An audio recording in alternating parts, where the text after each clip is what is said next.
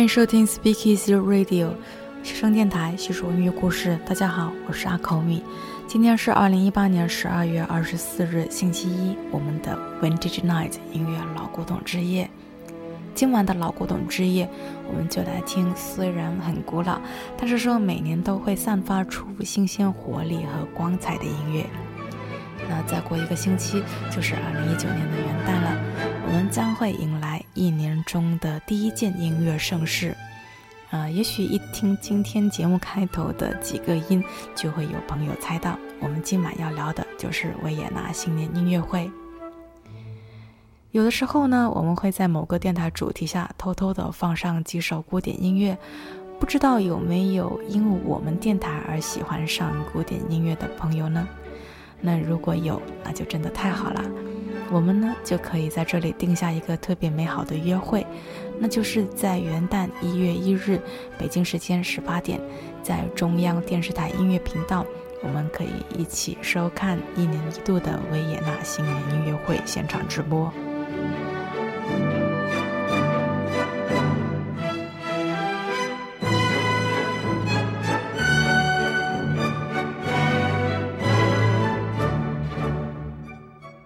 在每年的当地时间一月一日上午，奥地利首都维也纳的维也纳音乐之友协会大厅，也就是我们俗称的维也纳金色大厅，会举办一场新年音乐会，由世界上历史最悠久的顶尖乐团维也纳爱乐乐团演奏。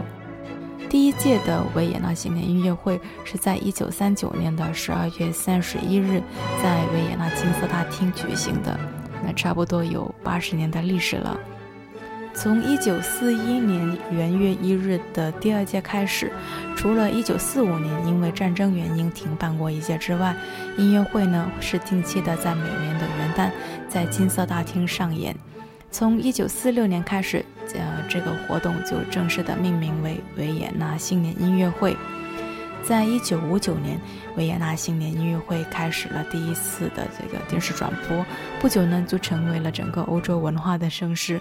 我们中国呢是从一九八七年开始由中央电视台进行电视转播的。明年的二零一九年新年音乐会预计呢会通过电视向全球将近一百个国家进行直播，那实时待在电视机前收看的观众大概会超过五千万，所以呢从听众规模上来说，这不仅仅是一场音乐盛宴，而且是一场非常浪漫的和全世界乐迷的约会哦。和一般的古典音乐会不同，维也纳新年音乐会演出的大部分曲目是来自被称为圆舞曲之王的小约翰施特劳斯和他家族的音乐作品。那所谓的这个家族，也就是他、他老爸、他兄弟们，还有包括他的侄子们的音乐。当然呢，也会有一些其他的音乐家作品。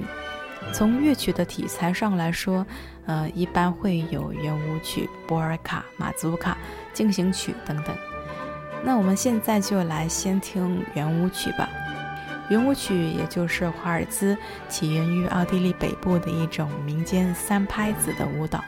那所谓的三拍子呢，就是嘣擦擦，嘣擦擦这样的节拍。那所谓的源自民间。呃，这种舞蹈它有着来自乡间的愉悦奔放的气质。那为什么叫圆舞曲呢？是因为这种舞蹈跳起来的时候是两个人成对的旋转，所以呢就被称为圆舞曲。而也正是因为这种舞蹈它是男女相拥，贴得比较近，所以对当时的王公贵族来说，一开始是被认为是有伤风化的。但是这种舞蹈呢，渐渐的被大家喜爱，然后呢，就取代了当时的属于主流的优雅高贵，但是呢，又显得有些矫揉造作的宫廷舞蹈小步舞，呃，也就是我们当时在电台第六十一期所聆听过的那一种音乐类型。那说回圆舞曲。呃，平时我们听圆舞曲，可能就是这样呼啦啦啦啦的转着圈就听完一曲了。其实呢，圆舞曲也是有它的这个曲式结构可言的。所谓的圆舞曲曲式，嗯，就是说总体结构上来说，它是由引子然后呢几个小圆舞曲，再加上尾声来组成。在每个小圆舞曲里面呢，又分为 A 段和 B 段主题，呃，它要么就是 A B，或者是 A A B B，或者是 A B A 这样的相应程序的一个结构。那在最后的尾声呢，一般又是从前面的这个小圆舞曲里面选择其中的一段来构成。那整个大圆舞曲就是这样神不知鬼不觉的通过变化和重复，让你呢又觉得亲切熟悉，又不觉得乏味。但是不知道我这么说你会不会觉得有一点点的晕呢？如果你有兴趣的话，我想邀请你来和我一起这样听一次最著名的圆舞曲《蓝色多瑙河》，它是由引子五个小圆舞曲和尾声所构成的。可能你已经很熟悉蓝色多瑙河了，但是也许通过今晚，你会再次认识它，然后呢，也会再次的深深的爱上它。首先是影子部分，由小提琴碎弓奏出轻弱的震音，圆号呢如歌般奏出了主题动机，大提琴接过主题，更加的温柔深情。随后是三拍子的舞曲。木管加入，乐曲变得轻快而勃勃生机。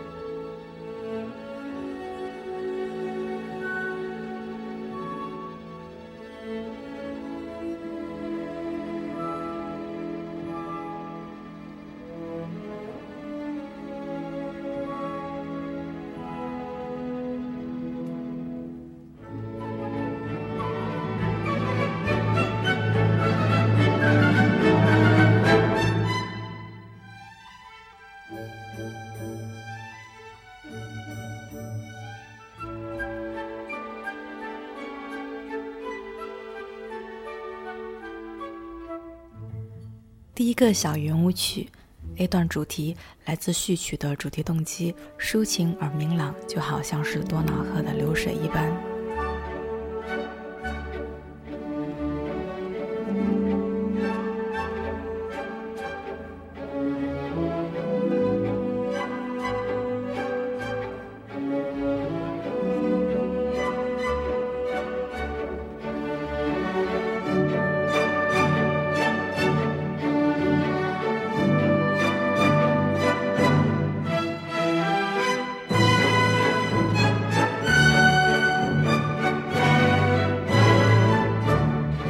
段主题轻松而明快，就好像是春天的气息感染了多瑙河。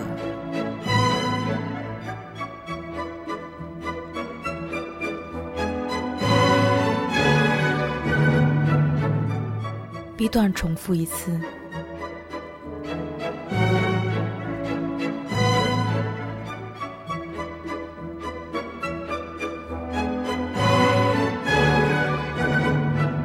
二个小圆舞曲，A 段主题跳跃起伏，层层推进。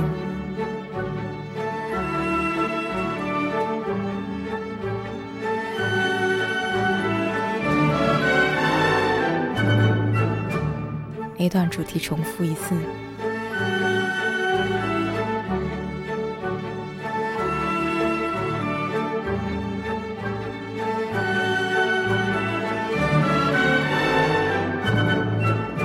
段主题婉转悠长，又形成了与 A 段的鲜明对比。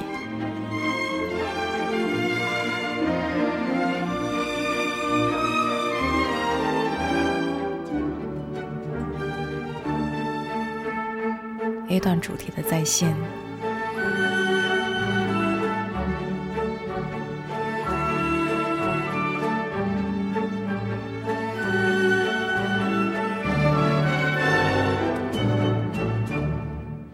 三个小圆舞曲，A 段主题优美而典雅。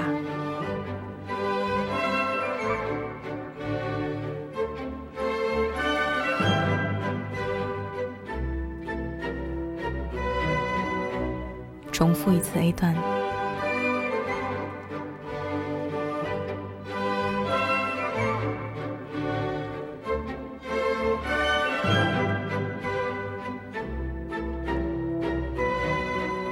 一段主题富有流动性和舞蹈性。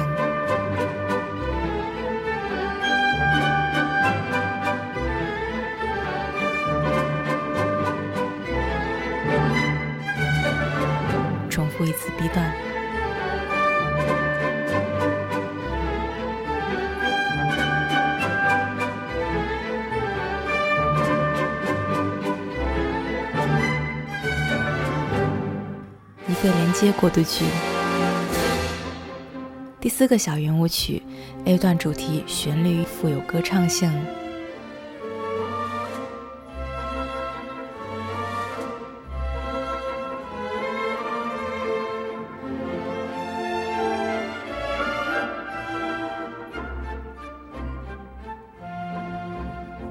重复一次。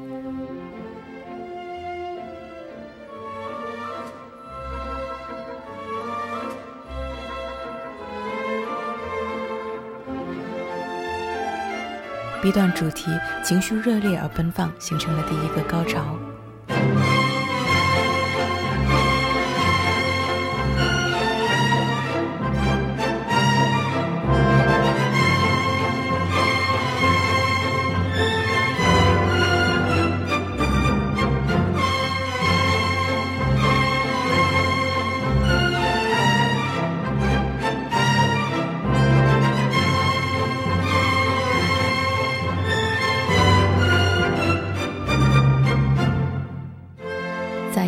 小的连接部。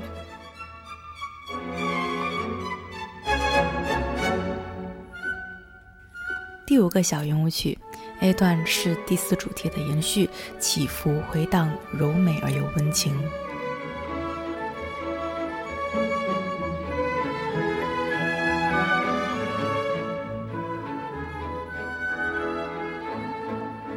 重复一次 A 段。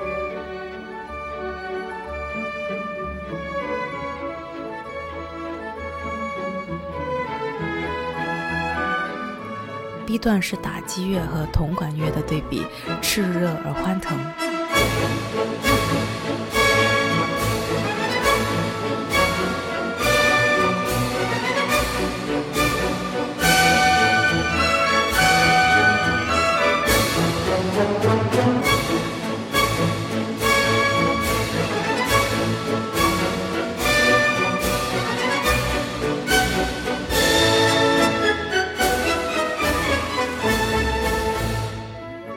马上就要进入一个规模庞大的尾声。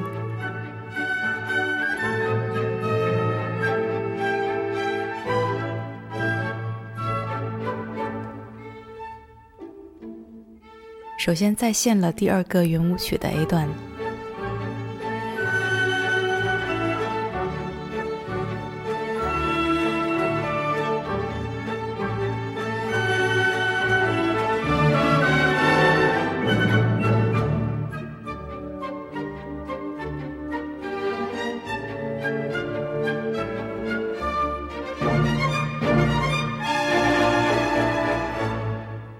后再现了第四个圆舞曲的 A 段。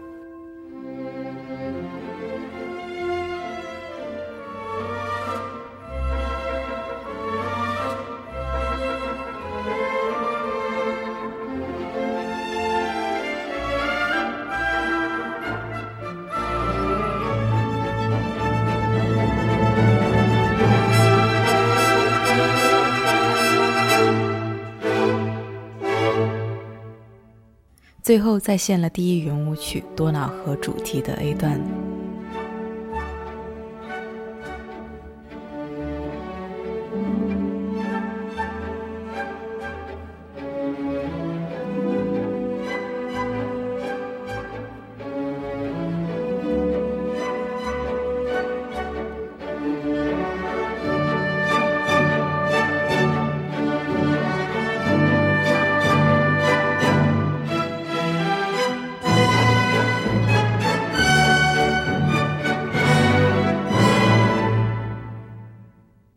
这又再现了乐曲序奏的主要音调。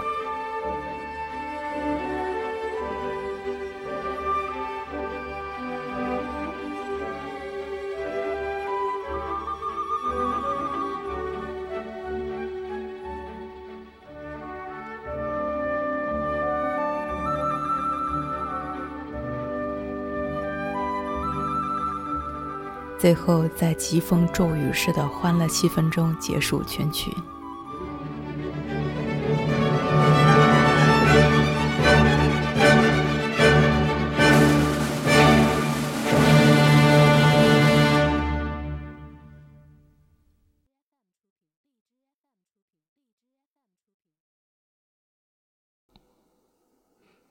怎么样，好听吗？这首被誉为奥地利第二国歌的《蓝色多瑙河》，在每年的维也纳音乐会上都可以听到。嗯，原因呢，我们放在最后说。其实呢，每年不同的指挥，它会在细节上有不少的变化。比如说，每个小圆舞曲里的 A 段和 B 段，它到底是一次过呢，还是重复两次呢？以及是尾声该怎么处理，还有整体的节奏和配器色彩的把控，呃，可以创造出不同的风格。今年大家也要仔细的听一听哦。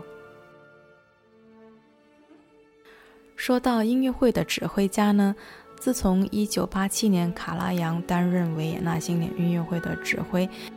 从那以后，音乐会的指挥每年都会重新选定，呃，每年去选择明星指挥就成为了一项传统。这一位指挥家呢，一般要满足几个方面，比如说，呃，要和维也纳爱乐乐团有长期的合作，而指挥家本身也要愿意研究和指挥施特劳斯家族的作品等等。而最重要的是呢，你要能够受到乐团成员和维也纳当地人民的好评。为什么这么说呢？呃，维也纳新年音乐会的指挥一般是由维也纳乐团的成员们投票决定的，所以呢，能够担任新年音乐会的指挥可以说是一种巨大的荣幸。而我们过几天要听到的2019年的新年音乐会，是由现任德累斯顿剧院艺术总监克里斯蒂安·蒂勒曼担任指挥的。蒂勒曼曾经担任过卡拉扬的助理，呃，如今呢也是中生代指挥家中的佼佼者。从两千年开始，蒂勒曼就与维也纳爱乐乐团频繁的合作，但这是他第一次指挥维也纳新年音乐会，嗯，也是第一位执棒维也纳新年音乐会的德国籍指挥家。有意思的是，在二零一九年。正值指挥家黄金年龄的蒂勒曼，正好是年满六十岁。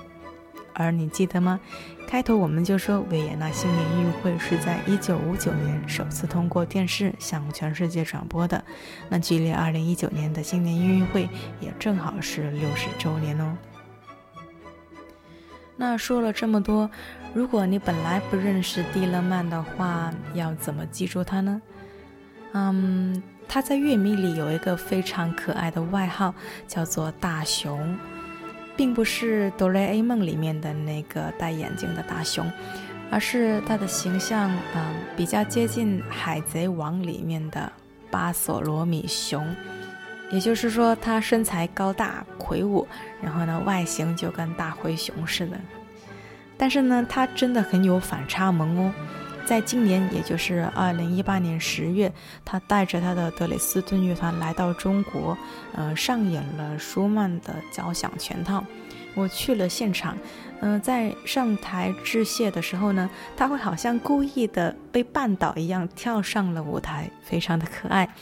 那另外呢，现在我们就来听会在今年元旦听到的曲目之一《小精灵之舞》。那这一首乐曲非常的精妙。可以说是精细，因为它描写的就是带翅膀的人形小精灵活泼的转圈跳舞的场景。那我们来感受这位大熊指挥的反差萌吧。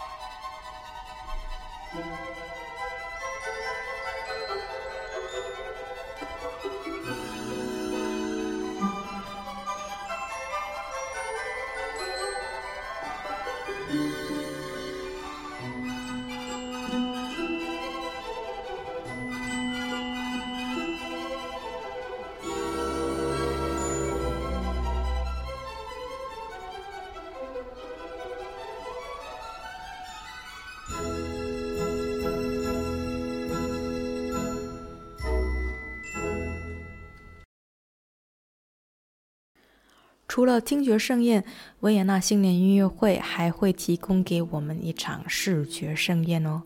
自从它开始有了电视转播，为了丰富观赏性，那么呢，这个音乐会上就有一个固定的项目，就是芭蕾舞表演。其实对于我这样非常喜欢看指挥和音乐家的人来说，呃，看到音乐会现场被切换到芭蕾舞，瞬间总是会有一点点的出戏，但是呢，又忍不住会觉得哇。真的好美，好美呀！如果你本身对芭蕾舞毫无感觉的话，那么收看维也纳新年音乐会就会是非常美妙的事情，因为我觉得它会带给你一种哲学家康德的美学的体验。康德的美学有两个关键词，就是无私趣和不带目的的目的性。所谓的无私趣和不具备目的的目的性，就是说。你没有任何私人的兴趣在前面，你也不涉及任何的这个认知和意愿的这个目的，而是纯粹的在欣赏的时候呢，就能够得到了满足感。也就是说，你你没有觉得芭蕾舞有什么特别的，你也没有想过要去看，但是说呢，在维也纳新年音乐会的这个直播里，你的眼睛就会被舞者的轻盈的舞姿给深深的迷住，并且你莫名的觉得满足。就是这种感觉，它就是一种非常纯粹的美的享受，啊，感觉我把话题扯远了。总而言之呢，在今年的维也纳新年音乐会里，有两首曲子，呃，艺术家的生涯圆舞曲。和恰尔大师舞曲都精心地编排了芭蕾舞表演。从目前官方已经发布的图片来看，这两段表演都非常的值得期待。而且呢今年的服装设计也特别的美至少不会像二零一八年的南国玫瑰圆舞曲里面的这个男生穿着一身红色的法兰绒西装 那种感觉开玩笑啦。嗯现在我们正在聆听的就是到时候会配上芭蕾舞的乐曲在下半场的第三首来自小约翰施特劳斯的艺术家生涯圆舞曲。大家想象一下随着这个乐曲翩翩起舞的感觉。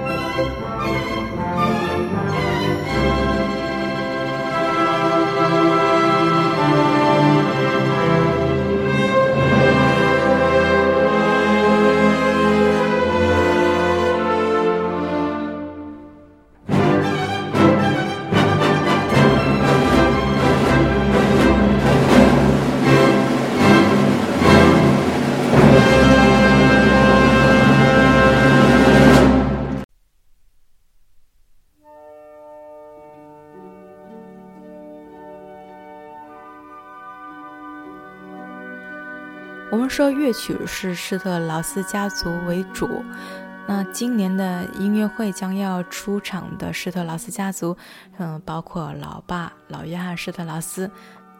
他有三个儿子，其中艺术成就最高的是和他同名的长子，我们一般称为小约翰施特劳斯。前面《蓝色多瑙河》和《艺术家的生活圆舞曲》都是小施特劳斯的作品。另外两兄弟是二哥约瑟夫施特劳斯和小弟爱德华施特劳斯。现在我们再来听一首来自二哥约瑟夫施特劳斯的作品《天体乐声圆舞曲》。那这首乐曲呢，是创作在一八六八年，距今也是一百五十年了。曲子采用的是当时惯用的维也纳圆舞曲曲式，也就是由引子、五首小圆舞曲和尾声组成。不过呢，这一回我们就不要数数了，因为啊，你想啊，跳华尔兹就已经是够浪漫了，而如果是在漫漫的太空中，无忧无虑的和小星星们跳着圈圈舞。是不是太棒了？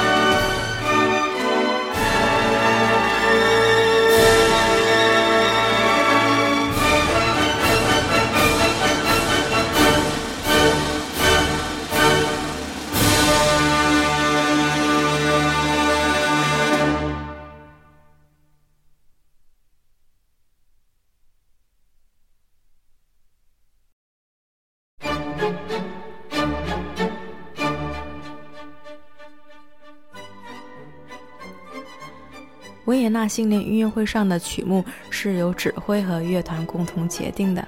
有些经典曲目呢会经常被上演，那同时呢，在每年的新年音乐会里，也都会有一些在往年的历史里面从来没有登场过的新曲目亮相。二零一九年呢，就至少有两首会是首次登场的曲子，那其中一首就是来自三兄弟里面的最小的弟弟爱德华施特劳斯的曲子《歌剧院晚会法兰西波尔卡》，它是一支非常俏皮的曲子。啊，毕竟嘛，所谓的波尔卡也是民间舞曲的一种，它起源于捷克波西米亚的民间舞蹈乐曲，也是男女队伍为主。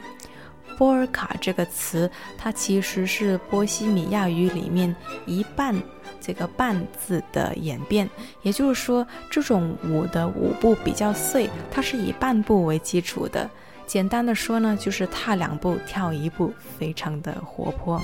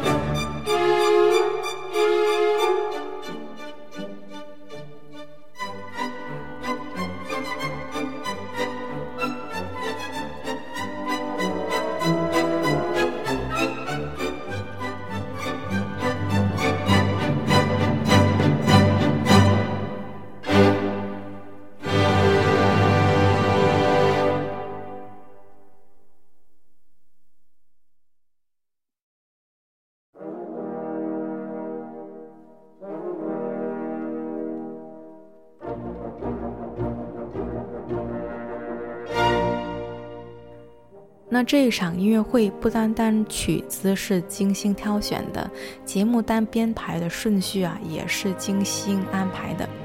如果呢指挥家让你听了一曲酣畅淋漓的波尔卡舞曲，那么他接下来呢一般会安排一曲优美的曲子，让你再次漫游在曼妙的曲调中。我们来听大哥小约翰施特劳斯的一首短小可爱的圆舞曲，选自轻歌剧《骑士帕斯曼》的伊娃圆舞曲。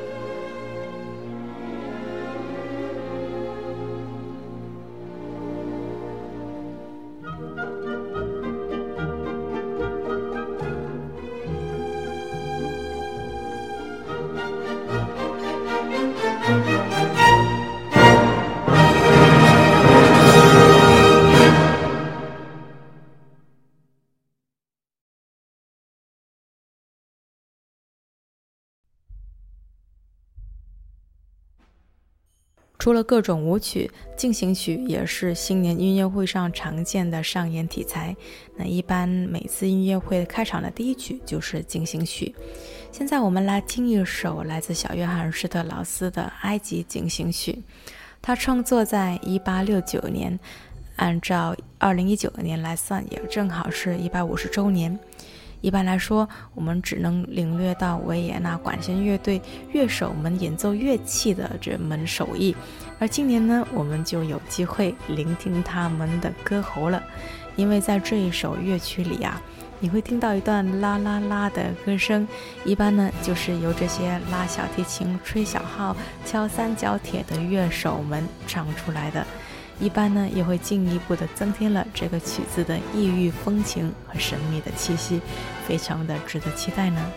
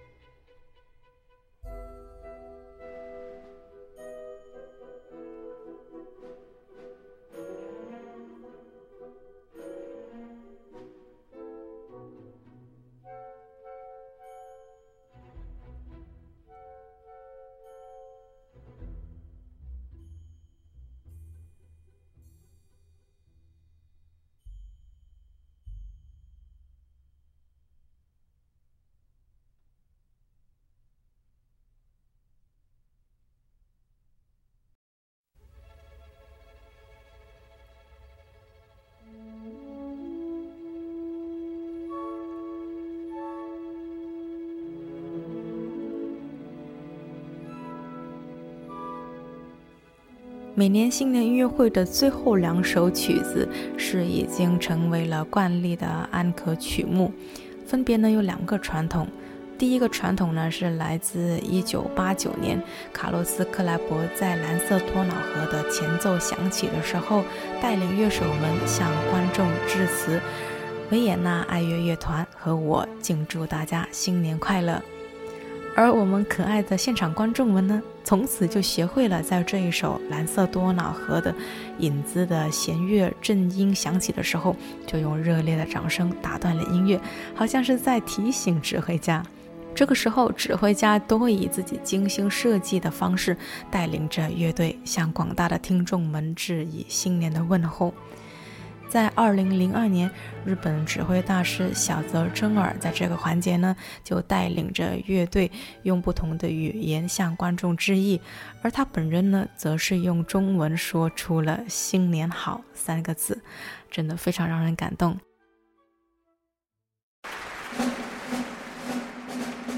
而另外一个每年我们收看这一场音乐会啊都非常期待的环节。呃，这个传统呢，则来自一九八七年的卡拉扬指挥的新年音乐会上。嗯，当时呢，呃，演奏到我们现在所听到的这一首拉德斯基进行曲响起的时候，观众们就开始拍手打起了拍子。在当年已经是满头银发的优雅男神卡拉扬转身，他把手举到了耳朵旁，表明他喜欢听到这个观众们通过拍手参与到曲子里。然后呢，卡拉扬全程都在指挥乐团和观众，让大家呢随着音乐拍手打拍子。那一幕啊，成为了好多人难忘的记忆。而观众们呢，又在那一曲呢养成了一个新的惯例，就是说这一曲呢是由现场的观众和乐团共同完成的。总而言之呢，真的是非常可爱的指挥家和非常可爱的现场观众们。那节目的最后要表白说，呃，维也纳新年音乐会它所展示的是人类最文明、最欢快、最明亮的一面，它真的很适合和你喜欢的人一起听，因为它是一场会让你爱上邻座的音乐会。它当然也适合你自己听了，因为音乐会的曲目总是给人一种燃爆了的感觉，它会让你再次爱上世界，爱上生活。那么记得了，二零一九年元月一日，北京时间十八点，中央电视台音乐频道，我们来一起听维也纳新年音乐会吧。那今天的节目就到这里了，西声电台叙说音乐故事，我是阿扣米，这是我们陪伴你的第九十九天，我们下期见吧。